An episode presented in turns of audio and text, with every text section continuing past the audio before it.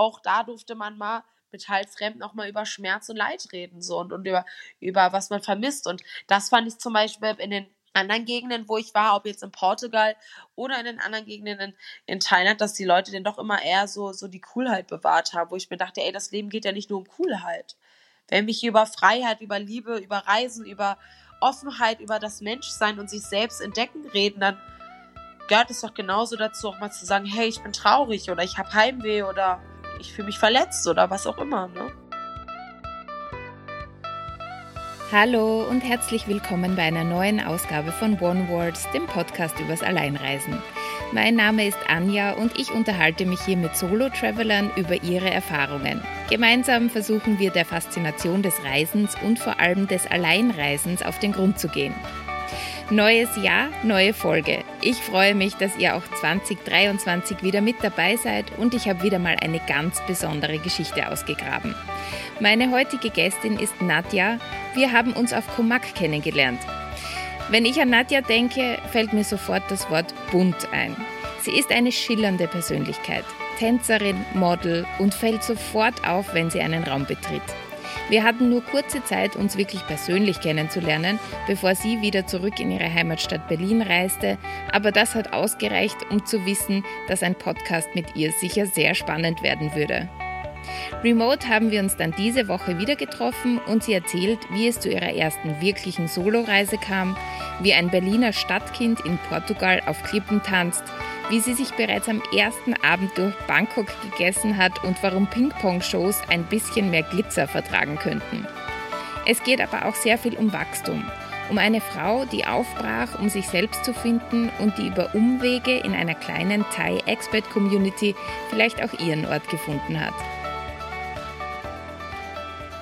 Hallo Nadja, schön, dass du da bist. Willkommen bei One Words. Ich freue mich. Hey, hey. Ähm, Gleich unsere bekannte Einstiegsfrage, was bedeutet Reisen für dich? Hm, gute Frage. Ich hatte bisher jetzt erstmal nur eine große Reise in meinem Leben. Ich glaube, Reisen bedeutet zum einen Freiheit, ähm, neue Dinge erleben, Frohsinn und ganz viel Aufgeregtheit. Du hast ja auch äh, äh jetzt schon gerade gesagt, du hast eine große Reise hinter dir. Wie sieht es bei dir mit Solo-Traveling aus? Also wie hat es begonnen und dann unterhalten wir uns über deine längere Reise, die du vor kurzem abgeschlossen hast. Aber wie bist du überhaupt dazu gekommen mhm. zum Reisen? Also das Ding ist bei mir, dass alle in meinem Bekanntenkreis, glaube ich, ähm, ganz klassisch, äh, alle nach dem Abi oder so schon irgendwie rumgereist sind. Man hört immer irgendwie nach Thailand oder nach Asien oder sonst wie wo. Ich selber bin, bin ein typisches Stadtkind und bin halt nie irgendwie rumgereist oder nie aus meiner Stadt rausgekommen und mein großer Traum war es immer, äh, vor allem die Welt zu bereisen, die Welt zu sehen. Ich glaube, jeder Mensch ist auf der Welt irgendwie, um die Welt zu erkunden. Und dementsprechend war das ein Traum von mir. Und vor allen Dingen war es auch ein Traum, das mal alleine zu machen, weil man kann natürlich immer als Liebespärchen oder mit Freunden irgendwie was machen. Ich glaube aber, wenn man wirklich alleine reist und auch äh, aus seiner Komfortzone rauskommt, dann ähm, lernt man ganz viel über sich selber kennen. Und ja, ich war neugierig auf mein neues Ich und ich war neugierig auf die Welt. Du hast gesagt, du bist ein Stadtkind. Wo kommst ja. du her? Berlin. Berlin in Deutschland. Und wie ist es so, in Berlin aufzuwachsen? Naja, ich glaube, Berliner sind ziemlich stolz, ziemlich ehrlich und direkt. Ich lasse mir auch von anderen Leuten sagen, die halt nicht aus Berlin kommen, dass wir äh, unhöflich scheinen, sind wir aber eigentlich gar nicht. Einfach sehr direkt, sehr laut. Ich bin auch selber sehr extrovertiert. Ich komme direkt aus dem Zentrum. Das heißt, ich habe viel mit dem Party- und Nachtleben zu tun. Und ähm, ich glaube, in Berlin kann man halt einfach viele verschiedene Lebensstile führen. Und wenn man möchte, hat man auch mal das Gefühl, als wäre man auf Reisen, weil in jedem einzelnen Bezirk hast du einen verschiedenen Lebensstile, den du führen kannst. Du hast ähm, einmal in Grunewald hast du eher die Schickeria, du hast Wälder, du hast Seen im Umland in der Stadt ist dann eher Szene und Party. Du kannst aber auch ein ruhiges Leben führen. Also ich glaube, das ist ganz egal. Was ich nur sagen kann, ich glaube, Berlin ist einfach einer der speziellsten und tollsten Städte in Deutschland, meines Erachtens nach. Wo ist es denn dann für dich hingegangen? Also wann ging es los und wo ging es hin? Ich habe mir, ich weiß nicht, im letzten Jahr, Anfang letzten Jahres schon mal Gedanken gemacht, dass ich halt unbedingt, unbedingt reisen möchte. Ich bin jetzt 27 Jahre alt und dachte, naja, momentan orientiere ich mich ja sowieso ein bisschen neu, war auf Joberkundung, war da aber nicht so richtig fündig. Dachte, ich bin 27, kurz in Klammern vor meinem 30. Jetzt hätte ich eigentlich die Zeit und auch das Geld glücklicherweise, irgendwie auf Reisen zu gehen und habe mir da irgendwie so ein bisschen Gedanken gemacht, aber mir fehlt halt immer noch ein bisschen der Mut und bin da so ein bisschen immer um meinen Gedanken rumgekreist und irgendwie wieder weggelaufen. Und zum äh, Sommer hin, ich bin auch im Geburt, also ich habe auch im Sommer Geburtstag, habe ich mir dann mal einen Plan gemacht und äh, ein Kumpel von mir wollte zufälligerweise auch anfangen zu reisen. Naja, und dann habe ich mir sozusagen Mut gefasst und habe gesagt, komm, wir buchen jetzt einfach mal. Und so ursprünglich zusammen gestartet. Also der Plan war, okay, starten wir in Europa, damit ich halt kopfmäßig schon mal weiß, ich verlasse meine Komfortzone, ich bin jetzt raus aus Europa, ich bin raus aus Berlin, ich bin raus aus Deutschland und ich werde jetzt reisen. Also nicht Urlaub machen, sondern wirklich reisen und für längeres weggehen. Und ähm, genau, habe dann mit Portugal angefangen. Tatsächlich mit meinem Kumpel, der sich allerdings äh, nach einer Woche wieder entschlossen hat, zurück nach Berlin zu gehen, weil ihm das doch ein bisschen zu viel war. Zu meinen Gunsten. Ja, so ähm, hat sozusagen meine Reise begonnen. Und äh, ja, war dann in Portugal, war erst in äh, Tunis, in einem kleinen Dorf, weil mich die Kultur sehr interessiert hat. Und bin dann, als es hieß, ich äh, werde von nun an halt alleine weiterreisen, nach Fagro gegangen und dann nach Lagos und habe mir dann tatsächlich für einen Monat dort eine Wohnung genommen. Dass dein Kumpel dann nach einer Woche schon weg ist, fandest du das sehr überraschend oder eigentlich ganz okay? Mm, ich sag mal so, erst hatte ich erstmal ein bisschen Schiss und dachte, Mensch, warum lässt er mich denn jetzt hängen? Ähm, ich hätte irgendwie ein bisschen Unterstützung gebraucht. Allerdings war es dann so, dass ich mir echt Gedanken gemacht habe. Ich habe viel mit meinen Freunden telefoniert und habe mir das alles durch den Kopf gehen lassen und dachte, nee, Nadja, du bist jetzt schon unterwegs das ist deine Chance. Guck mal, du hast jetzt auch glücklicherweise eine Wohnung gefunden für längeren. Mir, mir ist mal ganz wichtig, dass ich einen Ort habe, wo ich mich wohlfühle. Das heißt, irgendwie eine Wohnung oder ein Haus gibt mir, glaube ich, ziemlich viel Sicherheit. Also ich glaube, so das Reisen am Backpacken wäre mir denn doch zu frei. Und hatte das Glück, dass ich in eine schöne Wohnung gefunden hatte, wo ich halt auch meinen Rückzugsort habe, wenn mir mal einfach alles zu viel wird. Und habe dann gesagt, nee, das mache ich jetzt. Ich äh, werde jetzt einen Monat sozusagen üben in einem fremden Land, das ist Portugal, und von da aus geht es dann auf jeden Fall weiter nach Thailand. Das, das war definitiv klar für mich.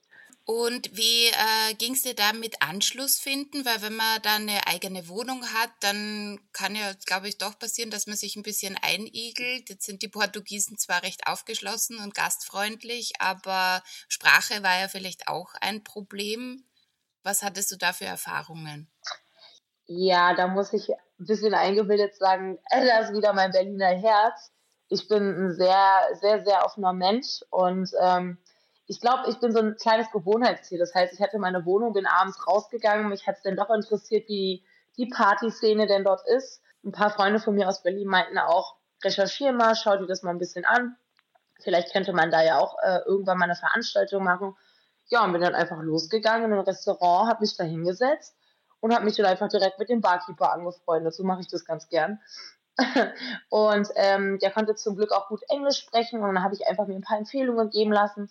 Und da Lagos sozusagen sehr, sehr klein halt auch war, beziehungsweise die Innenstadt und die Leute sich halt alle kannten, hatte ich das Glück, dass dieser Barkeeper halt noch an äh, drei weiteren Standorten auch noch einen Job hat, in, in zwei weiteren Bars und noch in einem Club.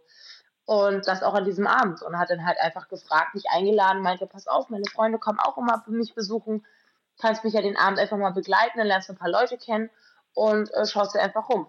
Also hattest du quasi so gleich von jetzt auf hier fast einen richtigen Freundeskreis dort. Ja, direkt. Hab dann auch an dem Abend noch zwei Berliner Leute kennengelernt, zufälligerweise, die in derselben Gegend wie ich eine Villa gemietet hatten. Natürlich habe ich gesagt, es geht mir ums Reisen, aber für den Anfang war es einfach glaube ich, wichtig auch für mich, dass ich merke, ey Nadja, du kommst auch alleine klar. Auch wenn das jetzt, sag ich mal, deutsche Freunde sind oder Leute, die Englisch sprechen. Also ich hatte so, so eine gute Mischung zwischen Leuten, die auch da wirklich geboren sind, bis hin zu anderen Reisenden, mit denen ich mich halt einfach austauschen konnte. Und, und ähm, ja, wenn ich meinen Rückzugsort brauchte, hatte ich den. Ja, es war, es war eine sehr, sehr, sehr tolle Zeit. Auf jeden Fall. Wie empfandest du Portugal? Also was für einen Eindruck von dem Land hast du gekriegt? Was findest du gut? Was findest du vielleicht nicht so gut dort? Hm, ich muss zu meinem Bedauern sagen, ich war ja nur in drei Städten. Viele haben mir gesagt, ich sollte zum Beispiel nach Lissabon oder so besuchen. Habe ich dann tatsächlich aber nicht, da mir die Portugiesen selbst davon abgeraten haben, weil ich habe ja schon am Anfang erwähnt, mir war es wichtig, zum einen die Kultur kennenzulernen, das Essen zum Beispiel.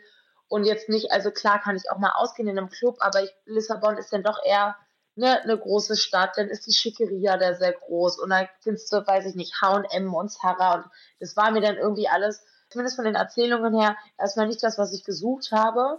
Tunis fand ich sehr schön, es war so ein, ja, was soll ich sagen, was so ein kleiner Ort, ja, mit so, einer Dorfkirche und ist irgendwie auch immer so ein, so ein Typ irgendwie mit seinem Auto rumgefahren und hat dem aus dem Auto frischen Fisch verkauft und so, ne? Jeder kannte jeden und, sag ich mal, ein bisschen dörflich, also wirklich klassisch oder klischeehaft, wie man, wie man sich vielleicht vorstellt, dass irgendwie die Großmutter da irgendwie den Bordstein fegt und, und die Männer da irgendwie äh, auf der Straße am Tisch irgendwelche Karten spielen und so, war halt ein bisschen ruhiger. Die Leute erstens sehr offen, sehr höflich, super cooles Essen, coole Restaurants und äh, wie du selbst schon gesagt hast, die Portugiesen sind sehr offen und äh, trotz allem kommt man halt auch zur Ruhe, also sehr schön. Glaubst du, du hast, äh, gerade weil du aus Berlin, aus einer Großstadt bist, dieses kleinstädtische, dörfliche gesucht? Also du wolltest unbedingt den Gegensatz, weil es klingt jetzt ein bisschen danach. Mag vielleicht sein, aber ich glaube nicht. Also ich bin in Deutschland ja auch schon viel rumgereist und war auch schon in vielen kleinen Städten und meine Oma kommt auch aus Bobswede. Ich glaube, es geht mir eher darum, ich meine, ich weiß, wie ein H&M aussieht. Also ich wollte, glaube ich, einfach das Fremde sehen. Ich wollte genau wissen, okay, ich bin jetzt in Portugal, was, was macht denn Portugal aus? Also ich möchte ja nicht reisen, damit ich dann den Burger bei McDonalds esse, so ungefähr. Und ich glaube, da ist es natürlich in, in europäischen Ländern praktischer, wenn man in Dörfer geht, weil da hast du dann, dann doch noch schon mal den Kontrast und merkst, okay, du bist zwar in Europa, aber es ist trotzdem ein anderes Land. Es ist nicht Deutschland, abgesehen von der Sprache. Aber gibt es so Erlebnisse in Portugal, wo du sagst, wenn ich an Portugal und an die Reise denke, dann denke ich genau an, an diese Begebenheit oder an, an diese Party oder ja ja tatsächlich. Äh, also es hat tatsächlich auch wieder was mit dem Ausgehen zu tun. Und zwar habe ich ja erzählt dass ich so eine kleine Berliner Clique irgendwie um mich geschart habe. Also das waren halt zwei Brüder äh, die deutsch waren. Die waren da tatsächlich schon ein halbes Jahr und die haben jeden Tag Straßenmusik halt auf der Promenade dort gemacht und die hatten halt so eine, so eine Art Box, so, so eine Art Lautverstärker. Und jedes Mal abends irgendwie, wenn wir ein paar Leute zusammengefunden haben oder halt schon spontan sind wir halt extra rausgefahren und Portugal hat halt unnormal wirklich wunder, wunderschöne Klippen und verlassene, verlassene Gegenden und sind da echt irgendwie über Stock und Stein geklettert und äh, sind auf Felsen gegangen und haben diesen Verstärker riesenlaut angemacht und haben die schönsten Sonnenuntergänge gehabt und haben halt auf verlassenen Bergen getanzt richtig tolles Gefühl von Freiheit, weil du hast einfach das Meer vor dir gehabt. Es war Sonnenuntergang, wir waren super hoch, es war weit und breit kein Mensch da und nur wir vier Leute mit, äh, weiß ich nicht, ein Wein, ein bisschen Wasser, Tabak und, und, und dieser Box und haben einfach die schönste, schönste Musik gehört, haben uns in den Arm gelegen und haben einfach wirklich das pure Gefühl von Freiheit erlebt. Und da war es dann auch egal, ob die aus Berlin kamen, aus Shanghai oder sonst wo. Es war einfach dieses Gefühl, was man hatte. Daran erinnere ich mich noch ganz häufig. Dieses, dieses Gefühl einfach von Ruhe, Zufriedenheit und, und trotzdem irgendwie unheimlicher Freiheit. Und das ist für mich was ganz Besonderes, weil ich denn doch manchmal ein kleiner Schisshase bin. Ach, wirklich, es klingt jetzt überhaupt nicht so, als, als hättest du da so Schiss. Wo, wovor hättest du Angst? Oder? Ich bin zwar extrovertiert und wie gesagt, ich, ich bin leicht in, in Leute kennenlernen, aber wenn es darum geht, irgendwie dann doch komplett alleine, ähm, wie gesagt, ich baue mir halt meine Komfortzone. In Berlin kennt mich jeder und ich kenne meine Szene, meine Leute, ich weiß, wie ich lang zu gehen habe, ich weiß, wie ich mich zu verhalten habe. Das ist alles ein Gewohnheitsding, ne? Und auch wenn es mir vielleicht leicht fällt, in irgendeiner Bar oder in einem Restaurant Leute mal für den Moment kennenzulernen, ist es doch nochmal was ganz anderes im ganz normalen Alltag. Also ich gehe einkaufen, ich, ich weiß nicht, ich brauche Tampons und ich verstehe die Sprache nicht und da ist ein kleiner Tante Emma Laden und die sprechen kein Englisch und äh, äh, so Sachen oder einfach auch Momente, wo man sich halt auch mal alleine fühlt oder Heimweh hat, ne? Und weiß, man ist jetzt auf Reisen und auch dieses Gefühl hat, okay, man möchte jetzt nicht alle fünf Minuten seine Freunde auf den Geist gehen oder Mami anrufen, ne? Und doch, ich habe durchaus auch eine sehr, sehr, ähm, ja, ich mache mir, ich bin sehr verkopfter Mensch. So. Ich bin sehr verkopfter Mensch und ich mag es alles zu kontrollieren und zu planen. Nun kann man eine Reise an sich nicht komplett planen, wenn man wirklich reisen will, bin ich zumindest der Meinung leben und reisen und mir da auch kein Zeitlimit setzt. Aber es, also es klingt jetzt, äh, als hättest du da in Portugal dann auch so die Community gefunden. Wieso bist du dann überhaupt weiter? Also was hat dich dann dazu getrieben, weiter zu reisen und nicht dort zu bleiben? Es ist witzig, dass du das sagst, weil tatsächlich, das ist auch so ein Klassiker von mir, wenn ich irgendwo hin will und denke, ach, hier ist ja schön, hier kann ich jetzt für immer bleiben. Dann hatte ich mir aber so ein Reminder am Kopf gesetzt und dachte, nee, ja, hier ging es ja darum zu reisen ja, Portugal ist ja schön. Wenn es so toll ist, kannst du dann nachher wieder zurückkommen. Ne? Äh, du wolltest raus aus Europa jetzt. Ne? Wie bist du dann nach Thailand gereist? Also, ich war, wie gesagt, in Portugal. Ich habe mir den Flug schon vorher gebucht. Ich wusste, alles klar, erster Standort wird das Lebur Hotel sein. Und hatte, ähm, habe hier in Berlin einen guten Freund, der auch einen Kumpel hat, der halt in Thailand wohnt, den ich auch kannte hier aus Deutschland. Und äh, da meinte mein Freund, dass ich ihn schon vorher Bescheid geben sollte, dass wenn ich irgendwie Hilfe brauche oder einen Ansprechpartner, dann könne ich zu ihm gehen und sollte ihn sowieso mal auf seiner Insel irgendwann besuchen. Nun bin ich angekommen in Bangkok, Gott, mitten in der Nacht, völlig fertig. Und äh, der Jake, der gute Freund, hat mich da auch schon erwartet was sehr, sehr schön war. Das Hotel war mega. Also erstmal zum Libur Hotel, das ist ja das, dieses Riesending, wo auch Hangover gedreht wurde, fünf Sterne. Die haben in dem, also oben ein Riesenrestaurant und eine Rooftop-Bar mit eigenen Geishas und also, also wirklich der Hammer. Ich war in vielen Hotels, schon auch in vielen Fünf-Sterne-Hotels, aber das war wirklich ein Brüller. Und äh, war ganz witzig, weil mein Kumpel mich ja, wie gesagt, dann wollten wir uns treffen und wollten irgendwie kurz was essen gehen und hat mich direkt an die Hand genommen und dann sind wir direkt erstmal über den Streetfood-Markt geschlendert. Gefühlt 23 Uhr, ich weiß es nicht, es war halt ziemlich dunkel und mitten auf der Straße war noch überall Essen und hab halt direkt, ne, also von Fleischspießen bis Skorpion bis, bis, bis Reis, bis Papayasalat, also eine, eine riesen Fressmeile, wie man sich das vorstellen kann, ähm, eingekauft und sind damit in ein anderes Restaurant gegangen. Und ich gucke ihn an, er meint so, ja, ja, das ist hier normal, ne? Und hat dann mit den Streetfood-Essen sozusagen das einfach in dem Restaurant auch abgegeben. Die meinten, ja, sollen wir das da mit drauf tun? Natürlich haben wir auch noch was vom Restaurant bestellt. War aber schon mal ulkig für mich, kannte ich schon mal so nicht. Ja, und dann habe ich das erste, was ich getan habe in Thailand, tatsächlich mich erstmal direkt durchgefuttert. Und was hast du da äh, entdeckt? Also hast du dann auch wirklich so Skorpione und sowas nee, gegessen? im Leben nicht, würde ich nicht, niemals. Also alle, ich bin, ich bin wirklich ein offener Mensch, aber ich habe von Anfang an gesagt, Insekten, Spinnen, Skorpione bleiben mir, äh, die bleiben grundsätzlich fern von meinem Körper. Also nicht nur essen, die sollen auch raus aus meinem Zimmer. Da bin ich sehr europäisch, schäme ich mich auch gar nicht für. Ich, ich, ich nee, geht nicht. Aber ich bin ein totaler Chili-Fan, war ich schon immer und ähm, bin ab bis heute noch ein Fan von diesem leckeren Papayasalat, der dir frisch vor den Augen zubereitet wird, mit ordentlich Dampf. Und ich meine, ich kann wirklich scharf essen und ich kann auch wirklich eigentlich asiatische Schärfe. Aber selbst in Thailand, ist mir aufgefallen über die Monate, ist auf dem Streetfood-Markt nicht zu verwechseln mit äh, asiatischen Restaurants ne, oder thailändischen Restaurants.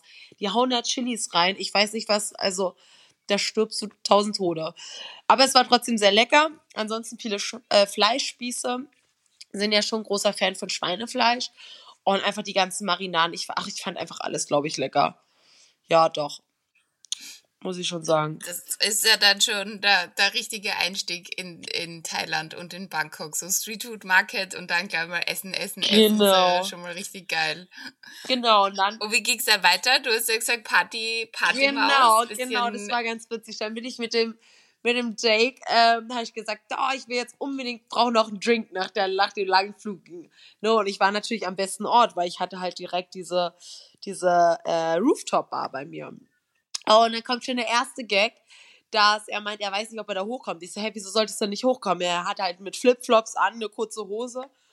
Und dann war tatsächlich vor meinem Hotel eine Dame, die Schuhe und lange Hosen zum Verleih und zum Verkauf dort unten hatte. Für die Gäste, die männlichen Gäste, die halt keine, also man durfte mit offenen Schuhen natürlich als Herr nicht da rein und nicht mit kurzer Hose. Und dann hat, was wirklich Jake, hat dann seine Flipflops da gelassen und hat sich da geschlossene, äh, Schuhe und eine lange Hose eingepackt, ne? Erster Gag der Nation überhaupt, habe ich auch noch nicht so erlebt. Sind dann hoch auf die Bar und mega leckere Cocktails getrunken und alles. Und dann habe ich mich halt schon so ein bisschen umgeschaut und habe dann direkt irgendwie so ein Mädel entdeckt, was da auch alleine stand. Es war eine Russin, ähm, eine Stewardess. Und habe sie dann halt einfach mal gefragt, was sie denn hier macht und ob sie heute Abend schon was vorhätte. Weil Jake war auch sehr müde, mein Kumpel, und der wollte mir halt einfach nur ein bisschen zeigen und hatte schon ein bisschen schlechtes Gewissen, äh, dass er dass er nicht so viel Zeit hatte, aber das war ja okay, weil ich wollte sowieso, ich wollte direkt erstmal um die Häuser ziehen, ich wollte erstmal wissen, was los war. Ich stehe auf dieser Rooftop-Bar, alles glitzert, ich habe einfach mal komplett Bangkok unter meinen Füßen. Ich habe also dieses Gefühl werde ich nie erleben. Also für ein Mädel, ich bin zwar eine Stadtgöre und ich, ich war auch schon in Europa unterwegs, aber sowas habe ich noch nicht gesehen. Ja, krieg Gänsehaut schon allein beim Erzählen. Und da das gleich am ersten Abend Bangkok unsicher Genau, gemacht, sie hat zu mir gesagt, sie wollte unbedingt eine Ping-Pong-Show sehen. Sie hat noch nie eine Ping-Pong-Show gesehen. Und meinte so, alles klar, ich kenne ja das Berliner Nachtleben schon ein bisschen, ich kenne auch Hamburg und die Reeperbahn. Also mich kann eigentlich nichts mehr erschrecken und sind dann ins Taxi gestiegen und haben dann gesagt, okay, wo können wir denn hier Strip-Shows sehen, wo können wir Ping-Pong-Shows sehen. Sie wollte alles sehen. Sie wollte Trans, also Drags sozusagen sehen. Ich glaube, die, die nennen sich in Thailand anders, ne? Die nennen sich Ladyboy. Ladyboys? Ladyboys nennen sie sich dort. Genau. Und dann sind wir tatsächlich erstmal rumgegangen und dann ist mir erstmal aufgefallen, überall Weed. Und dann dachte ich, hä, ich denke Drogen, Todesstrafe, Gefängnis, was man so hört. Und war natürlich genau zu der Zeit da, jetzt als äh, Weed auch legalisiert wurde, also Gras. Ich kiffe persönlich nicht, fand es aber trotzdem interessant, auch wenn ich noch nie da war, einfach die Politik zu sehen zwischen, okay, alles andere ist noch illegal und ist auch wirklich mit, mit ganz schlimmen Strafen sozusagen belegt. Ähm, aber Gras ist jetzt nach Corona plötzlich legal und wirklich an jeder Ecke. Also an jeder Ecke findest du Leute, die irgendwas verkaufen. Riesenstände. Überall riecht's nach Weed. So, das ist mir das Erste, was aufgefallen ist. Genau, und dann sind wir halt um die Häuser gezogen. Ich wusste, ähm, das Mädchen, mit der ich unterwegs war, die wirkte, sag ich mal, e-, etwas introvertierter als ich und habe mir schon davor ein bisschen Sorgen gemacht, ob das nicht zu viel für sie wird. Ich meine, man hört so Ping-Pong-Show, aber hab sie denn gefragt, ob sie schon mal jemals überhaupt in einem normalen Stripclub war. Ne? Und meint so, nee, nee, nee und so. Naja, nach langem Suchen haben wir dann so einen Ort gefunden. Eine Bar hatte diese Ping-Pong-Show angeboten und sowas habe ich auch noch nicht erlebt. Also ich kenne zwar diesen Trick, dass man sich, ich weiß nicht, wie, wie frei ich hier reden kann bei dem Podcast, aber die, die immer okay, raus. Wie sich, wie sich da, irgendwie, das kenne ich aus dem Film, so, so, so, wie nennt sich so Tisch, Ping-Pong-Bälle halt tatsächlich in die Vagina drücken und da irgendwie sich damit beschießen. Aber ich schwöre dir, in diesem Laden haben Frauen mit ihrer Vagina Zigaretten geraucht. Die haben Zigaretten geraucht, die hatten Pfeile in ihrer Vagina und hatten äh, Luftballons, die an der Decke waren, damit kaputt geplatzt. Ja, also sowas habe ich noch nicht gesehen. Allerdings muss ich sagen, was ich mh, hm, etwas traurig fand. Ich meine, ich kenne Stripclubs, ich finde, jeder kann machen, was er will und ich finde, es, es gibt auch ganz, ganz tolle Shows. Muss aber sagen, die Damen, die ich dort gesehen habe, die haben nicht gelächelt. Die kamen halt direkt nackt auf die Bühne, ungelächelt, ziemlich gelangweilt, mit dem Kopf nach unten. Und äh, die Shows, die sie dir halt zwischendurch irgendwie getanzt haben, also ich habe noch nie so traurig gelangweilte Menschen gesehen. Und, und, und das auf Masse. Also es war, musst du dir vorstellen, kamen dann immer gleich so sechs auf einmal halt auf die Bühne. Ich bin Tänzerin vom Beruf, ich möchte auch gar nicht judgen oder so. Aber die, die konnten jetzt auch nicht wirklich tanzen. Ne? Also die hatten da Stangen, die haben sich da festgekrallt auf dem Boden, haben geschmollt, sind dreimal rumgelaufen und dann, okay, die Ping-Pong-Show und so war ja auch ganz cool und witzig und ich meine, klar, danach irgendwie sind sie rumgelaufen auf die Männer und vergleichsweise, ich, ich kann nichts dazu auch im Nachgang nicht sagen. Ich weiß nicht, was die Kultur, wie die dahinter steht. Ich weiß nicht, wie die Geschäftsbedingungen sind. Ich weiß nicht, wie die Chefs sind. Ich kann nicht alles nicht sagen. Fand es aber doch schade, dafür, dass, sag ich mal, vor der Tür die ganz tolle Kostüme anhatten und dann irgendwie, ja, ja, sie sind verliebt und ne, dieses Klischee, was man kennt, schon verfolgt. Wenn man dann aber wirklich reingeht, zumindest war das nicht in, es war nicht in allen Stripclubs so, wo wir waren, aber spezifisch in der, wo es halt in dieser Ping-Pong-Bar wirklich um reine Nacktheit ging, äh, war sehr schade. Und äh, auch die Toiletten für die Gäste waren genau die Umkleidekabinen von den Frauen. Und das fand ich dann doch ein bisschen ja, wie soll ich sagen, ja, halt einfach traurig oder ein bisschen, auch wenn man wenig Geld hat oder was auch immer man sich da zusammenmalen kann, finde ich, kann man mit wenig Budget, sage ich mal, oder mit, mit auch harten Bedingungen etwas hübscher verkleiden. Ich weiß nicht, ob das jetzt falsch ankam, aber äh, das fand ich dann doch sehr in your face. Also, ne, wenn man sich denn vorstellt, irgendwie diesen, diesen klassischen deutschen Turi, wie man das immer sagt, der da extra kommt wegen jungen asiatischen Frauen. So, wenn es wenn, wenn's denen denn erst recht nicht schert, dann ist es nochmal so in your face. Und das macht einfach alles nochmal trauriger. Ja. So, verstehst du?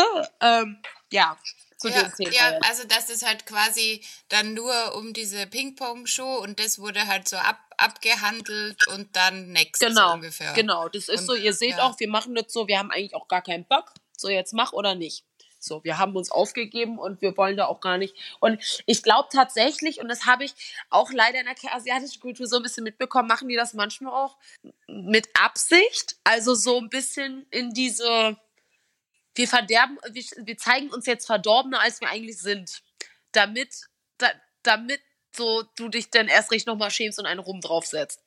So, und das, also das kann ich jetzt gar nicht verallgemeinern und das darf ich auch überhaupt nicht.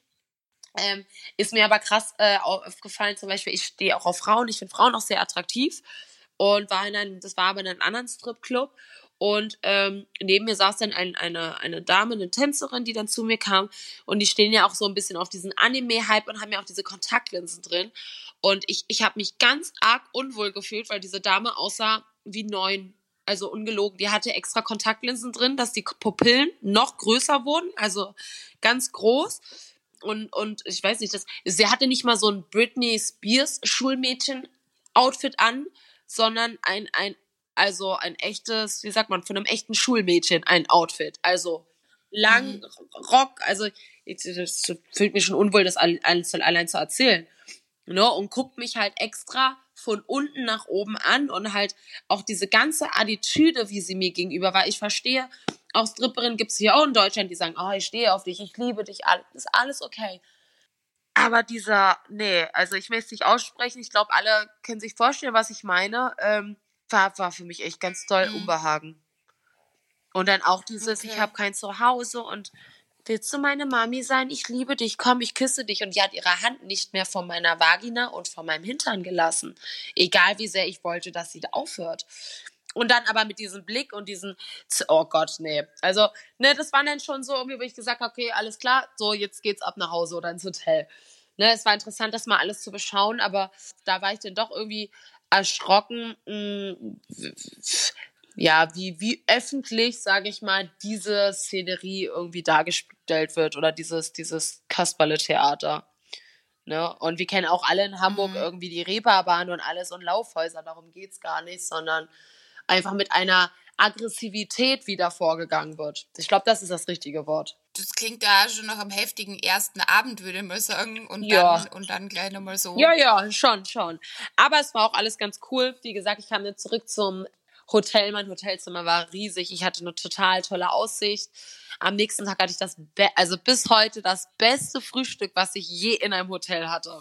Auf einer Rooftop-Bar mit Infinity Pool. Also, ja, on all you can eat. Also normalerweise alle Deutschen kennen das, wenn man Fünf-Sterne-Hotel ist, egal ob in der Türkei oder in Deutschland, da hat man irgendwie die Brötchen, da hat man diese, diese silbernen, äh, wie sagt man, diese silbernen Warmhalter, ne, mit irgendwie einem Kilo Rührei drauf, irgendwie gebackene Bohnen oder was auch immer und, und that's it, ne, ein paar Früchte aber das alles frisch zubereitet und mit Liebe und äh, die haben mir den Stuhl rangerückt und ganz, ganz, ganz toll. Und Preis-Leistung auch super. Also für alle, die mal reisen wollen, äh, booking.com und dann wirklich vorher, ein bisschen vorher buchen und es war bezahlbar für mich. Also es war wirklich, es war wirklich bezahlbar. Mhm. Ja.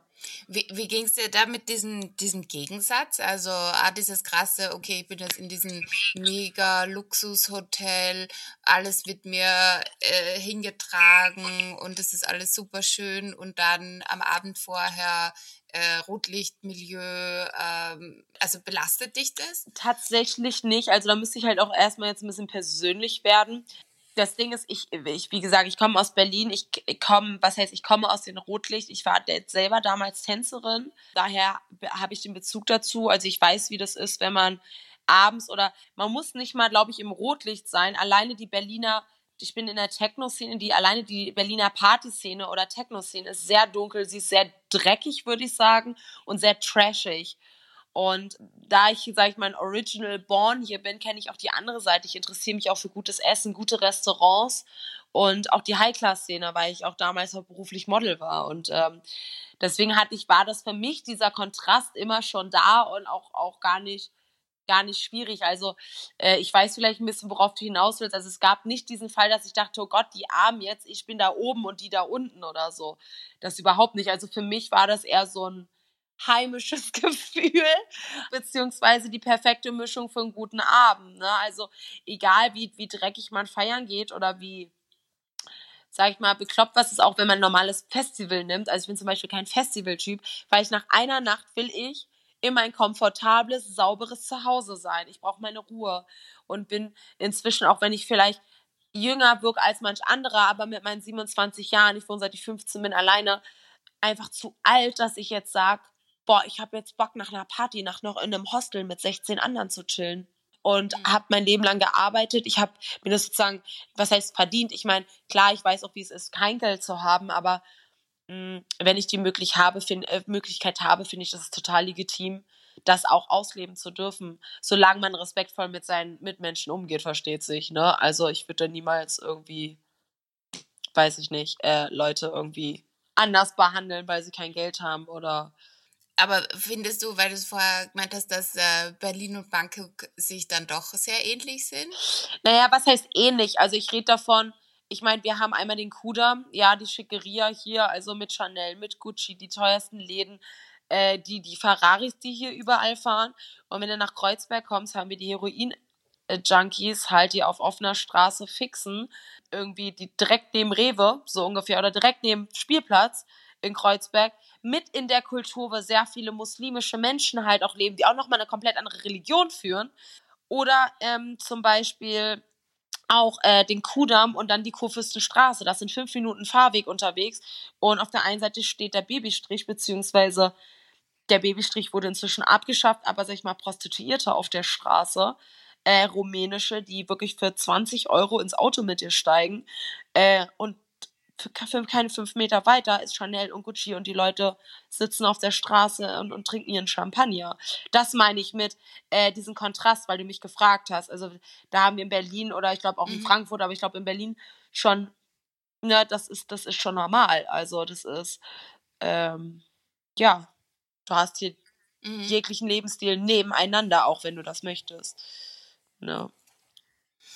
Das klingt auch so, als äh, würde dich das auch gut vorbereiten. Also dieses, dass du diese Gegensätze aushalten musst und kannst, weil du das dein Leben lang gelebt hast, so, ist ja auch fürs Reisen eine gute Eigenschaft oder ja, eine gute Fähigkeit, die man dann mitnimmt, um einfach um halt äh, mhm. andere Kulturen auch gut äh, auszuhalten, beziehungsweise auch einfach annehmen zu können. Tatsächlich, ja, und es war mir vorher gar nicht so bewusst, weil, wie gesagt, ich habe schon gesagt, ich war so ein kleiner Schisser, dachte, oh Gott, was ist, wenn ich was falsch mache, was ist, ich, ich meine, klar, du kannst noch so viel über Wikipedia lesen, aber wenn du die Kultur nicht kennst und irgendwie einen Fehler machst und dann hoch, also das ist mir zum Beispiel aufgefallen, dass ich bin ein sehr freizügiger Mensch und die Asiaten sind ja zum Beispiel sehr zurückhaltend mit ihrer Freizügigkeit und auch mit ihrer Sexualität da habe ich so ein paar Dinge gemerkt. Aber tatsächlich hast du da echt recht, weil ähm, gerade wenn du in einer Großstadt wohnst und auch alleine als, als Frau alleine lebst und viel in der Dunkelheit unterwegs bist, weißt du, okay, okay, das sind, sag ich mal, die Leute mit ihren Messern, okay, da hältst du dich fern. Dann weißt du, okay, äh, abends in der Bahn, guck einfach runter. Du brauchst jetzt nicht rumgucken, da fühlt sich nur noch irgendjemand angesprochen du weißt irgendwie bei den Junkies, okay, die sind an sich harmlos, die sind eh zu high, um dir irgendwas zu tun. Und ich glaube, so ist es dann halt auch klar, wenn du in einer fremden Stadt bist, weil du ähm, gewisse Energien, die du halt bekommst, dann genau er weiß, okay, kannst du dem Vertrauen geben oder beziehungsweise du hast eine andere Art von Respekt davon vor. Weil mir ist ganz oft aufgefallen, auch Touristen in Berlin oder auch jetzt bei meinem Reisen, wie Touristen, also wie naiv und manchmal wie, wie, wie, wie so ein Elefant im Porzellanladen, wie sie sich benehmen. Ne? Also so in ihrer eigenen Stadt, in ihrer eigenen kleinen Vorstadt würden sie sich niemals so verhalten. Sobald sie ihr Land verlassen, also mitunter auch respektlos. Ne? Also ich meine, ich, ich, ich bin eher am Anfang lieber erstmal ein bisschen zurückhaltend. Ich gucke mir erstmal alles an. Ja, schau mir das an, bedanke mich und so, bis, bis man erstmal klarkommt und weiß irgendwie, wie der Hase läuft. Ja, also weiß ich nicht. Da fällt mir so eine Situation ein mit so einer deutschen Familie, die sich Roller leihen wollte. Das ist ja in Thailand üblich. Und äh, die Frau konnte nicht so gut Englisch. Und der Vater hat irgendwie so sowas auf Deutsch gesagt wie, So, ja, aber die soll sich mal nicht so haben, ey, soll, so, sollte mal froh sein, dass sie hier mal so endlich so langsam so ein bisschen Kohle bekommt jetzt, ne? Weil, äh, äh weil es war irgendwie eine Familie von fünf Köpfen, ne? Und wollte den Preis halt noch drücken von der Dame, ne? Und das, also das, das mhm. ist das, finde das, boah, furchtbar, ekelhaft. Eh, ganz einfach nur ekelhaft, ja. so ganz einfach, gibt's nicht weiter zu sagen. Ja, es, erlebt, es, es lebt man leider viel zu oft auch, dass, dass viele, gerade wenn die nur eine Woche oder nur ein paar Tage irgendwo sind, dann sich so verhalten, als hätte es alles keine Konsequenzen. Ja. So irgendwie, ich bin ja dann weg, ist ja alles ja. egal, so ungefähr. Ja. Ja, vor allen Dingen, dass sich Leute, also gerade wenn du mal ein bisschen weniger Geld hast, solltest du doch eigentlich wissen, woher du kommst. Und nur weil so eine, es tut mir leid, aber so eine Familie jetzt mal in Länder kommt, wo es für sie mal preiswert ist, verhalten sie sich plötzlich, als wären sie der King von Mombasa, weiß ich nicht was, und, und einfach so frech und überheblich, weißt du, und zu Hause müssen sie auch wieder jeden Taler, sag ich mal, umdrehen und sind doch auch dankbar für jede Hilfe. Eigentlich müsste man doch meinen, dass sich manche Leute doch, also deswegen erst recht besser oder gut oder weiß ich nicht, verhalten ich finde immer, man kann an Menschen, also egal jetzt welcher Nationalität oder, oder wie auch immer ähm, die drauf sind, am besten ablesen, wie die so ticken, wenn man sie beobachtet, wie die mit Servicepersonal umgehen. Genau. Also, weißt ja. du, wenn dir jemand einen Kaffee hinstellt, wenn dir jemand den bringt, dann guckst du den an, dann sagst du Danke und am Ende gibst du am besten noch Trinkgeld, aber das ist jetzt von Land zu Land verschieden. Ja, genau. Aber so diese, diese, diese Basic, Hallo, Danke mhm. ähm, und in die Augen gucken. Ja. Und da gibt es leider viel zu viele, die selbst das nicht hinkriegen. Ja. Ja, wir haben das Geld, wir sind jetzt hier, so seid froh, dass wir äh, hier mal euren Laden irgendwie am Laufen halten. So ich meine, wir haben das ja auf Komat ja mhm. auch erlebt, wir beide. Ne? Also alle arbeiten Hand in Hand miteinander. Ja, alle, alle versuchen irgendwie dort zu leben und sich zu helfen und so zu unterstützen und alle wissen das auch voneinander. Statt irgendwie, wir kommen hierher, ich äh, schlage meine Wurzeln auf, es ist preiswert für mich, daraus schlage ich doch jetzt Profit. Und alles, was mir in die Quere kommt, das äh, zertrümmer ich so ungefähr. Ist natürlich auch ein sehr düsteres Thema jetzt, aber ja, na, aber völlig legitim. Aber das ist ja was, das finde ich, das macht ja auch Reisen aus, wenn man da einfach auch merkt, okay, auf der einen Seite sind wir alle gleich, aber dann da gibt's dann doch wieder Unterschiede, wie wir uns verhalten oder ähm, wie unsere Kultur ist und so. Man lernt einfach auch viel, wie man selber sein möchte oder wie man selber nicht sein möchte. Ja, definitiv, definitiv. Ähm, du hast ja gesagt, du bist dann äh, auf die Inseln quasi. Also äh, zur Erklärung, wer jetzt Thailand nicht so gut kennt, also Bangkok, Koh Samui, Koh Koh Tao ist so eine Inselgruppe im thailändischen Golf, sehr, sehr touristisch, sehr, sehr bekannt. Wie ging es dir dann dort? Also wie fandst du, fandst du die Inseln, die schönen Strände ähm, im Gegensatz zu Bangkok? Ja, das war das erste Mal, dass ich also wie soll ich das sagen? Ich habe noch dieses, dieses Gefühl im, ähm, im, im Körper gerade, deswegen schmunzel ich. Ähm, es, war, es war mega. Also Kusamui wie auch Kupangan. Ich fange mal mit Kusamui an. Einfach ist es wirklich Inselleben. Ja, ich habe nie verstanden, wenn Leute zu mir da meinten davor, ihr werdet merken, das sind Inselmenschen. Ne? Und ich denke mir so, ja klar, ich war ja auch auf Ibiza, so ungefähr. Ähm, ist aber nochmal was ganz anderes, weil die Inseln halt viel kleiner sind. Wunder, wunderschön. Ähm, auf dem Abend schon, also das erste, was wir gemacht haben, war auch in so einem, einem Beach, so einem, weiß ich nicht, so ein Bar, Schrägstrich Restaurant, äh, war auch ein Tischtennis, ähm, äh, Tisch einfach mitten am Strand aufgebaut, Feuershows und alles und ich weiß nicht, ich lag in so Hängematten, es war einfach alles so surreal für mich, ne? Es war einfach wirklich, wie in einem Paradies. Es war, es war mega schön. Mm, ich habe in einem richtig tollen Bungalow gewohnt, also in so einer Art Villa nennt sich das, aber das ist jetzt nicht eine Villa im klassischen Sinne, sondern eine Art doppelstöckiges Holz-Bungalow. Äh, Thai-Style, wie man das so ein bisschen vielleicht aus Instagram kennt oder so. Sehr viele Leute kennengelernt, sehr schön. Auch da wieder abends, klar, gute Bars, gute Leute, Kontakte. Da ging es aber tatsächlich los, dass ich mich zum ersten Mal dann so ein bisschen naja, eigentlich gar nicht einsam gefühlt habe, aber ich habe dann doch, habe ich ja erzählt, eine sehr erquickende und euphorische und extrovertierte Ader und habe da sehr viele tolle Leute kennengelernt und war dann in dieser einen Bar auch öfters und so und ging dann los, dass ich halt irgendwie meine Kreditkarte verloren hatte. Und dann habe ich halt in dieser Bar gefragt und so und die wurde wohl da nicht gefunden. Ich dachte, ja, kann doch nur da sein und dachte so, hm, okay. Und dann kam ich halt das, den nächsten Tag daraufhin halt in dieser Bar und dann hat da auch jemand gerade aufgelegt und so und dann kam so ein Mädel und mustert mich halt von unten nach oben und war so, ähm, ach, du bist die Neue, ne? Die, wo ist denn deine, äh, hast du deine Kreditkarte wiedergefunden? Ich so, nee, kennen wir uns? Und sie so, nee, nee, aber du bist doch die Neue, oder? Hier auf der Insel. Aber also mit so einem Kästen-Unterton halt. Und die hätte nicht mal in dieser Bar gearbeitet. Das war, und da habe ich halt irgendwie mitbekommen, alles klar, okay, hier gibt es scheinbar doch eine Community, die kennen sich ja alle doch sehr. Und klar, da kommt natürlich eine laute in dem Fall auch schwarze Frau irgendwie dazu und die kennt irgendwie dann auch wieder den Jake und dann die Freundin und hatte, also durch diesen Jake hatte ich halt die Möglichkeit, irgendwie gleich Locals kennenzulernen, die halt dann auch irgendwie Barbetreiber waren oder so oder die halt dort auch fest gewohnt haben. Und da bin ich dann scheinbar dann doch sehr schnell aufgefallen.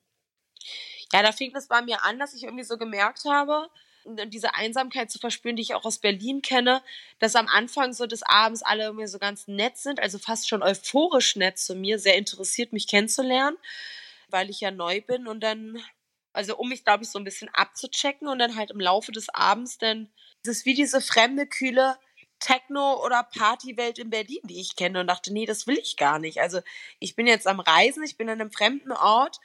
Ja, hatte so, hatte irgendwie so einen ganz bitteren, komischen Geschmack ich spule mal jetzt ein bisschen vor. Also am Ende war dann, also stand es für mich fest, dass ich gesagt habe, nee, darauf habe ich echt keinen Bock. Das erinnert mich hier alles an Berlin. Also alle reden nur, wer sie sind, was sie alles können für DJs und bla. Und die Deutschen bleiben unter sich, die Russen bleiben unter sich und keine Ahnung und, und, und, und alle tragen irgendwelche Label-Outfits und dachte so, nee, das will ich nicht. Also dafür bin ich nicht gereist, so. Das, das stand denn für mich, also da hat so ein Klickmoment gemacht, weil es ist natürlich immer sehr leicht, dass man wieder in seine alten Verhaltensmuster rutscht, ne? Kennt, mhm. kennt jeder Mensch. Ja, ja, also von wegen. Glaubst du, dass es vielleicht so ein, so ein kleiner Erinnerungsschub war, so, hey, back to Berlin so quasi? Also das wäre jetzt die Chance gewesen, da wieder so zurückzufallen und dann, nee, ich bin noch nicht fertig mit Reisen, ich möchte noch was anderes sehen? Ja, genau. Definitiv. Mich auf mich zu konzentrieren. Und der Endschluss war, ähm, kam denn, ich spule mal vor, ich bin dann ein paar Wochen später bin ich dann auf Kopangan, weil ich dachte, ich gucke mir jetzt auch Kopangan nochmal an. Und da gab es so zwei, zwei End, also die den Vogel für mich abgeschossen haben, dass ich gesagt habe, so jetzt komme ich auf Komak und will Ruhe, weil ich habe ja schon am Anfang der Geschichte erzählt, für mich war klar, am Ende der Reise von Thailand bin ich nach Komak, weil ich weiß, da ist es ruhig, da kann ich ankommen und einfach mal das, die die Natur spüren und Freunde, Familie und so, dieses Gefühl. Und zwar hatte ich in Kopangan ein, ein Bungalow neben einem Dude, der deutsch war, wohl auch mal in Berlin gewohnt hat, schon seit Jahren ausgewandert und er ist inzwischen so eine Art, soll ich sagen, Schamane. Der hat also, was ich so ähm, wie nennt sich das, diese ganzen Schamanzeremonien gemacht, von irgendwelchen Froschgift geschluckt oder gemacht und, und von LSD bis hin zu ach, Ayahuasca und was es nicht alles ging. Und der war ja auch am Anfang ganz charmant und, und war auch ganz cool. Ich habe da auch so ein paar Sachen mitgemacht, irgendwie wie Räucherstäbchen, irgendwie mir, mir Armbänder von dem basteln lassen und so, meine Seele ein bisschen reinigen. Brauchte auch gar keine Drogen dafür. Also, und mir ist dann halt immer mehr aufgefallen, man, dieser Typ quatscht die ganze Zeit und labert auch nur die ganze Zeit über Drogen. Und wenn ich anfange, mich mit denen zu unterhalten, dann, dann fängt er an, mich immer zu unterbrechen und sauer zu werden. Und ich dachte mir nur die ganze Zeit in meinem Kopf, sag mal, wenn der so weise ist und so ausgewandert und so zen und so mit der Natur und Thailand, warum brüllt er denn immer so? Und es war so das, der erste Gong, wo ich dachte so, okay. Und dann dachte ich, okay, dann gebe ich mir jetzt noch, obwohl mir schon davon abgeraten wurde, diese Full Moon Party. Also ich glaube, wenn alle nach Thailand denken, das Erste, was den meisten Leuten in den Sinn kommt, ist Full Moon Party. Und ähm, mhm. ja, war denn da. Ich wusste auch nicht, dass dieser Half Moon und Full Moon Unterschied ist. Ich dachte wirklich, das ist eine schöne Dschungelparty und vielleicht ein bisschen Goa und mystisch und cool. Bullshit. Äh, diese Full Moon Party, du kommst an eine Art Promenade an den Strand, wie Ballermann tatsächlich. Rechts, links geht der Strand ab. Eine Box, also ein Einstand nach dem nächsten, überdröhnt den anderen an schlechtester, überdrosselter Hip-Hop-Mix, Schlagermucke in, in, in Englisch, in allen möglichen. gab, glaube ich, ein Technofloor. Ansonsten werden da so Kübel, also auch wirklich wie am Ballermann Kübel verteilt, die du kaufen kannst von Fünfer oder Zehner umgerechnet, keine Ahnung, mit irgendwie Wodka und Energy und Red Bull. Die Leute schmeißen den ganzen Müll auf den Boden, auf den Strand. Furchtbar. Ich habe das zwar mitgemacht, ich wollte es mir angucken, weil ich dann doch noch einen Technofloor gefunden habe und dachte, gut, wenn ich hier schon Eintritt gezahlt hast, gebe ich mir das. Und es war vor allen Dingen auf der ganz anderen Inselseite, wo ich gewohnt habe. Deswegen dachte ich, gut, wenn ich jetzt hier schon eine Stunde fahren muss, dann gebe ich mir das. Und habe dann, am, als die Sonne aufging, am Tag, da siehst du ja diesen ganzen Müll und habe angefangen, den, äh, den, den Strand mit den, mit den Teils aufzuräumen. Und ich fand das so mhm. assi, dass dass es keinen interessiert hat. Also es ist ja okay, man ist dann high betrunken oder sonst was. Aber spätestens, wenn man merkt, ein anderer Touri fängt dann aufzuräumen, da, da müssen noch mindestens, also mindestens zwei Leute so auf die Idee kommen, so, oh naja, komm, so ein, zwei Flaschen könnte ich aufheben. Nein, niemand. Also ich schwör's dir, niemand hat sich bewegt. Die Thais haben alles sauber gemacht. Ich habe mir auch der Mülltüte geschnappt, habe dann angefangen, einfach mal so ein bisschen, klar konnte ich auch nicht den ganzen Strand aufräumen, aber einfach ein bisschen mit aufräumen. Und abgesehen davon, ich habe in den ganzen Abend nicht einmal was auf dem Boot geschmissen. Ich verstehe nicht, dass das, also das ist eine, eine Sache, wenn es auf dem Festivalgelände ist, aber es war ein fucking Strand. Und du bist Gast ja. in einem fremden Land. Also, boah, nee, ich fand das so und auch diese, also man hat diese aggressive Stimmung halt auch gespürt. Also da war nichts von Vibe. Das waren wirklich grölende, also nee, ganz furchtbar. Ganz, ganz furchtbar. Und dann war klar für mich, ich komme rüber. Ja. So, das war's. Ja. Ja. Und dann ging es nach Komak. Nach Komak! Auf die andere ja, Seite. mein Favorit. Ich freue mich auch schon ganz doll, wenn ich wiederkomme. Ja, Komak ähm, war oh, echt ein schönes, wunderbares, mega Erlebnis. Komak ist, äh, vielleicht magst du ja selbst erstmal was von Komak erzählen, damit ich besser einstehen kann. Oder soll ich einfach meine Erfahrungen erzählen? Ich meine, du wohnst da ja zum Teil. Äh, ja, Komak ist äh, kleine Insel auf jeden Fall. Also jetzt im, im Gegensatz zu Koh Samui und Koh Phangan ähm, viel, viel, viel, viel kleiner und beschaulicher und ähm, nicht ganz so hübsch hübsch. Also die Inseln im Süden sind dann doch weißerer Sand, äh, höhere Palmen, größere Schaukeln, keine Ahnung, so irgendwie. Aber so wie du vorher schon gesagt hast, es ist halt beschaulicher, es ist irgendwie eine kleinere Community, wo jeder auf jeden aufpassen muss. Und irgendwie so eine, so eine Oase, wo man, wenn man mal ankommt, dann oft auch nicht mehr weggeht. Ja, total. Ja, es ist witzig, dass du das sagst zu dem Wasser, weil ich muss sagen, ich fand das die Wasserqualität in Komak am besten. Die anderen sind halt so fake-designed, deswegen wirkt es hübscher. Und ich glaube tatsächlich ist da die Wasserqualität schlechter wegen dem ganzen Tourismus, weil das zugemüllt ist. Also ich fand das Wasser tatsächlich schon besser, aber das ist natürlich auch eine Geschmacksfrage. Ansonsten, ja, ich habe mhm. gehört, irgendwie Komak hat, war es 300 Einwohner oder so. Ähm, ich mhm. weiß gar nicht, wo ich anfangen soll. Ich fand es halt so faszinierend, dass ähm, ich war ja, was war ich da, ein, ein Monat, anderthalb war ich da denn zum Schluss, dass bis zum Schluss diese Community, also wirklich jeder, jeder auf der Insel, also ich kannte ja dann auch, das geht ja schnell, vom Polizei, Polizisten bis hin zum Taxifahrer, jeder auf jeden wirklich aufgepasst hat bis zum Ende. Klar gibt es auch überall mal Lästereien oder sonst was, aber herzlich, jeder Mensch hatte da irgendwie seine Marke, da sind natürlich auch ein paar, viele Deutsche gewesen, ne, und anderem ja auch du, aber nicht dieses, boah, ich bin's, ich bin jetzt ausgewandert, ich hab's geschafft und bla bla bla, sondern jeder hatte irgendwie so sein Päckchen zu tragen und war, sage ich mal, höchst unterschiedlich für, für mich als Außenstehender zu beobachten. Und trotz allem waren alle eine Familie miteinander haben aufeinander aufgepasst. Und das fand ich so interessant, weil ich glaube, in einem normalen Leben, wenn packen wir jetzt mal all die nach Berlin für mich als Vergleich, würden die meisten gar nicht miteinander abhängen. Also da würde es vielleicht so Arbeitgeber, Angestellte, vielleicht durch so einen Kontakt, aber ganz wenige würden, glaube ich, im Privat miteinander leben. Und also wirklich die extremsten von D ein DJ irgendwie, der, der aus Berlin kommt, bis, bis irgendwie eher eine Person, die mehr nach, aus Mitte kommen würde, ein bisschen ruhiger, introvertierter ist. Die Thais selber, die ja auch damit dazuleben. Ähm, ich weiß gar nicht, wo, wo oder wie ich in Comarc anfangen soll, weil selbst wenn ich das versucht habe, Freunden zu erzählen, ähm, ich kann das gar nicht richtig beschreiben, weil es halt einfach ein gewisses Gefühl ist. Und ich finde, es nimmt denen auch die Magie, wenn ich einfach sage, ja, alle Menschen sind da so toll und alle sind miteinander, weil es ist noch so viel mehr. Und es ist ja nicht, also natürlich kann ich jetzt sagen, sie sind jetzt nicht toll. Äh, sie sind alle auf ihre Art toll, aber ähm, die Akzeptanz ist einfach sehr hoch, weil sie sehr hoch sein muss. Also genau. sonst kannst du halt, du kannst dir hier nicht aus dem Weg gehen. Ja. So, genau. das funktioniert ja. nicht. Also da kannst du dich dann in deinem Zimmer einsperren und nicht mehr rauskommen, aber das ist nicht Sinn der Sache. Ja, du musst mit jedem irgendwie klarkommen können.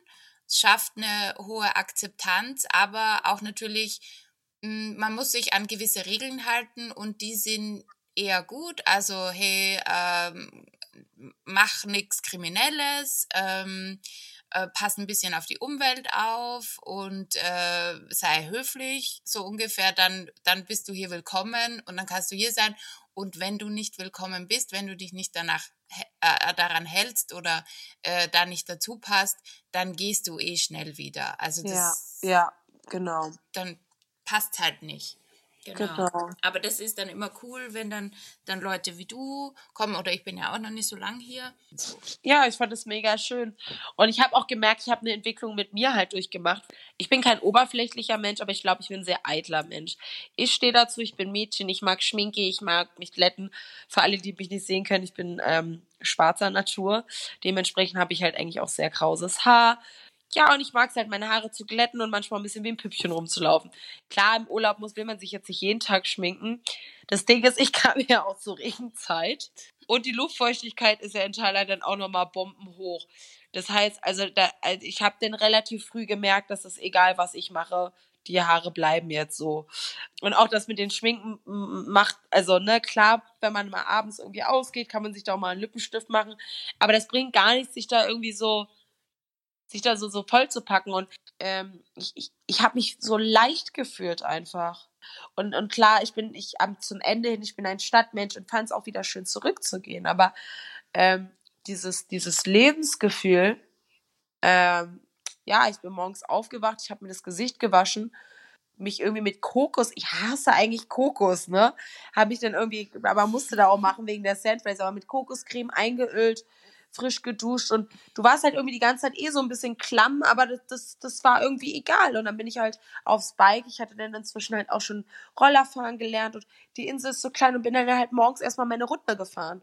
Und dann immer schön an irgendwie diesen ein, zwei Hotels vorbei oder an den Cafés, die ich kannte, hab den alle gegrüßt und keine Ahnung, fand es total toll. Also mein großer Traum ist es ja auch, irgendwann mal so, so klassisch Mami zu werden und zwar geht mir Vorstadt auf der einen Seite vor auf den Keks, aber ich habe gesagt, wenn Vorstadt im Welt mache ich die besten Tupperpartys. Und äh, jeder kennt mich im Vorort und genauso habe ich mich da auch gefühlt. Also man begrüßt da jeden und, und, und jeder kennt jeden und mal irgendwie darf ich dir irgendwas mitbringen. Ich, gehe da irgendwie noch mal kurz irgendwie was einkaufen oder so oder ähm, unterstützen und oh, das war einfach toll. Und abends saßen wir dann alle zusammen, meist irgendwie in denselben Bars oder Cafés, haben Lieder gesungen, gelacht und gequatscht und ja, einfach das Leben genossen und, und vor allen Dingen fand ich auch das Tolle, auch da durfte man mal mit Halsremd noch mal über Schmerz und Leid reden so und, und über, über was man vermisst und das fand ich zum Beispiel in den anderen Gegenden, wo ich war, ob jetzt in Portugal oder in den anderen Gegenden in, in Thailand, dass die Leute dann doch immer eher so, so die Coolheit bewahrt haben, wo ich mir dachte, ey, das Leben geht ja nicht nur um Coolheit. Wenn hier über Freiheit, über Liebe, über Reisen, über Offenheit, über das Menschsein und sich selbst entdecken reden, dann gehört es doch genauso dazu, auch mal zu sagen, hey, ich bin traurig oder ich habe Heimweh oder ich fühle mich verletzt oder was auch immer, ne? Und das fand ich das Schöne in Comarc. Also war das dann quasi wie so dein, auch nochmal der Ort, wo du Revue passieren hast lassen, was jetzt vorher passiert ja. ist? Weil ich glaube, wenn man so lang unterwegs ist, dann kommt man ja auch zu dem Punkt, wo man sagt, okay, ich kann jetzt nicht noch mehr Input. Ich genau. muss jetzt mal. Ich brauchte Ruhe. Hier. Ich brauchte Ruhe. Und es war endlich mal ein Ort, wo ich mir die Ruhe nehmen konnte, weil ich mich dann doch gerne beeinflussen lasse oder ablenken lasse oder halt auch, wie ich vorhin schon meinte, gerne in alte Verhaltensmuster rücke. Und auch in Komat gibt es viele Bars. Aber an sich geht die, es geht die Uhr da ein bisschen langsamer und äh, hab's da auch geschafft, mich dann auch trotzdem da einfach mal rauszunehmen, auch mal für zwei Wochen und mit mir alleine zu sein und äh, ähm, auch wenn ich dann mal irgendwie eine Zeit lang zu Hause war, also in meinem, in meinem Zimmer, mir einfach Gedanken um mich selber zu machen, mich mit mir zu beschäftigen, glücklich alleine zu sein. Du hast am Anfang gesagt, äh, so das Reisen war für dich, also der Schritt, dass du es gemacht hast, auch um ein neues Du kennenzulernen, ja. also zu schauen, was wird aus dir. Hast du das dann auf Komak gefunden Definitiv. oder erst später? Definitiv.